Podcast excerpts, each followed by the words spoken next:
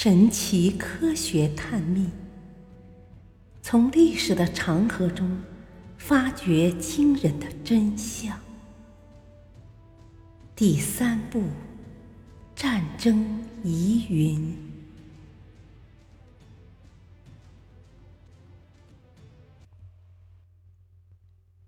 神秘失踪的古罗马军队。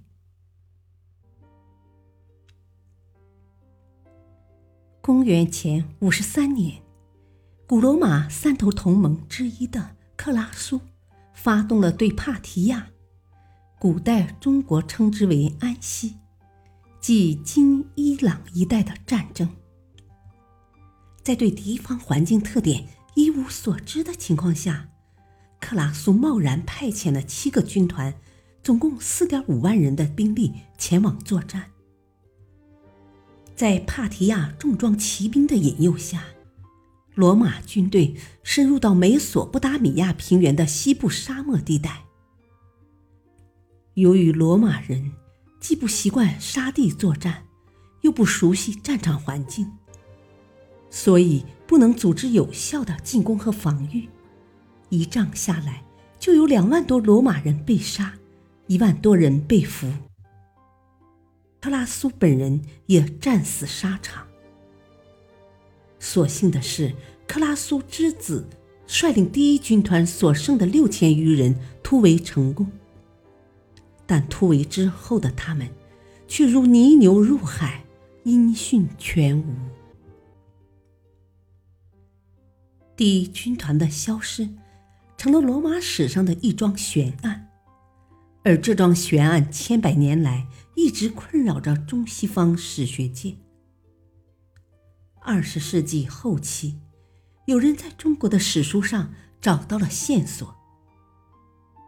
据《汉书·陈汤传》记载，公元前三十六年，汉军在与北匈奴这支单于的军队作战时，注意到单于手下有一支很奇特的雇佣军。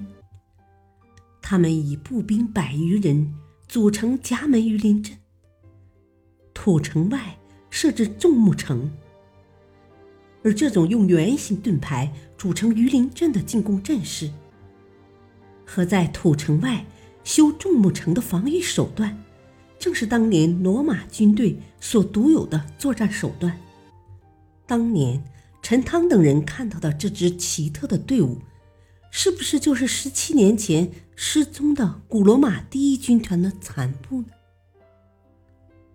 史书上还介绍，那次战斗，汉军大获全胜，斩首一千五百一十八人，活捉一百四十五人，受降一千余人。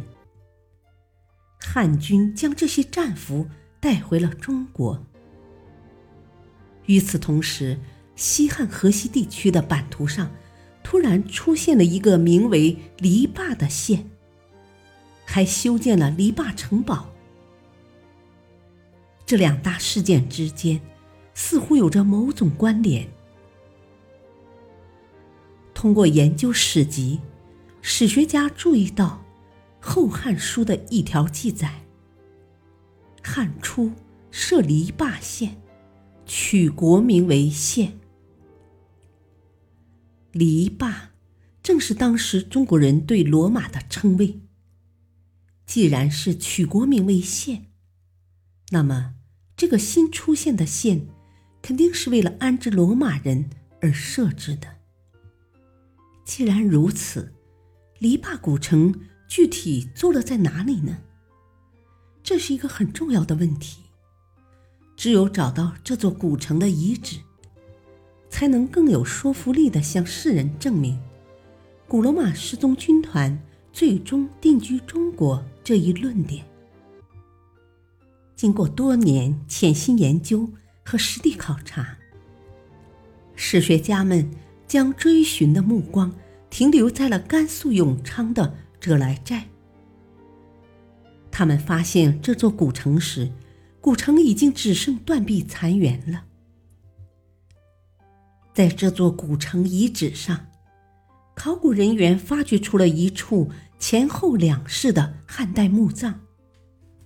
前世有四件完整的灰陶、陶灶和陶仓，后世遗骨的头骨旁有一撮毛发，呈棕红色。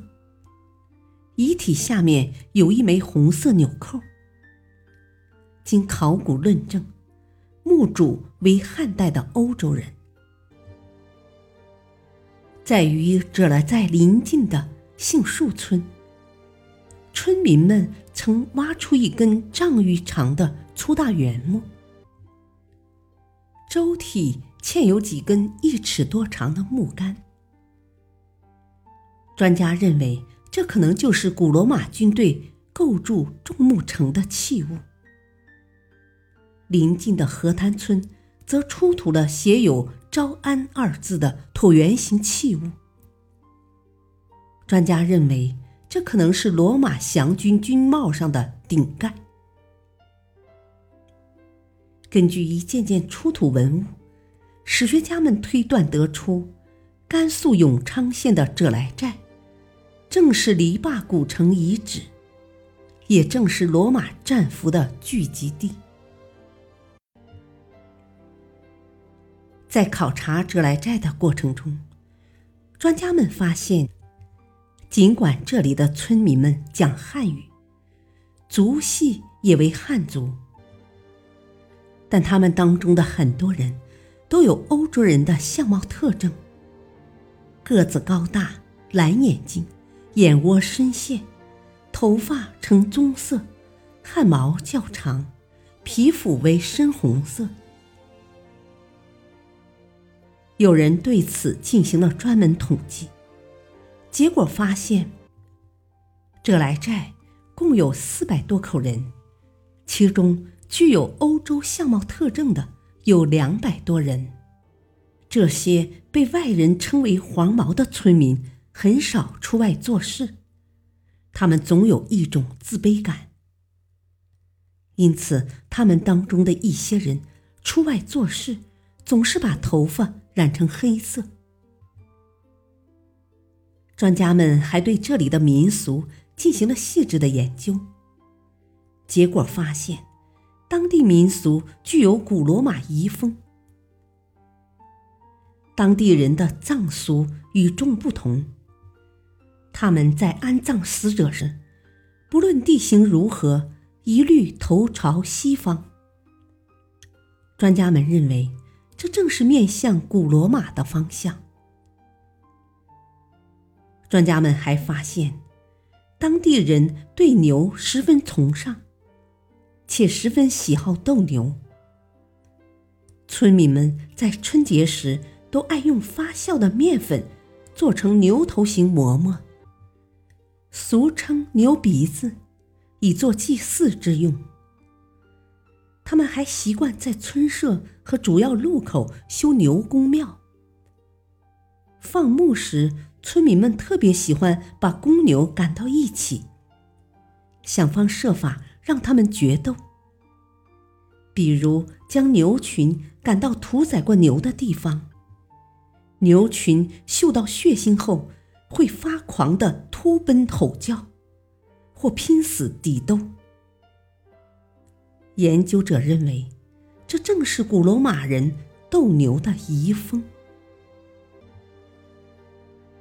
根据找到的种种证据，专家们推断，在公元前五十三年的那场战争中，神秘失踪的古罗马第一军团，在东移的过程中。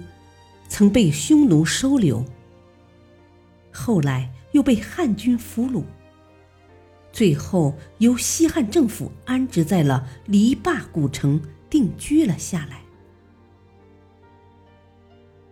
但也有专家持不同看法，他们认为事件发生至今已有两千多年，经过多代的血缘变迁，其后代。也不太可能保持先人的外貌和体型特征。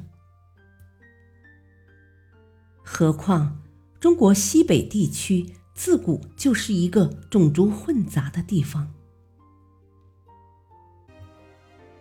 这批居民不一定就是古罗马人的后代。事实果真如此吗？现在还不得而知。